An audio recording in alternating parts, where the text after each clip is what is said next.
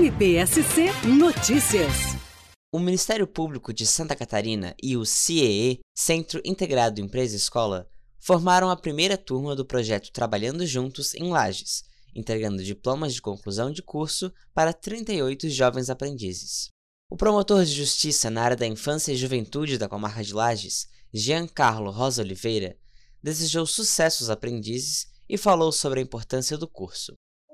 Se colocar à disposição desse processo é algo que vai muito além da percepção que vocês têm hoje.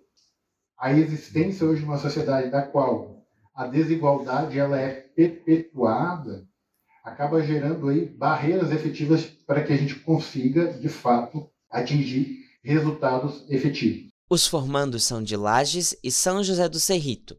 Eles participaram do curso durante o mês de julho e aprenderam conceitos sobre ética, cidadania, crescimento pessoal e postura profissional. Vários jovens já foram chamados por empresas.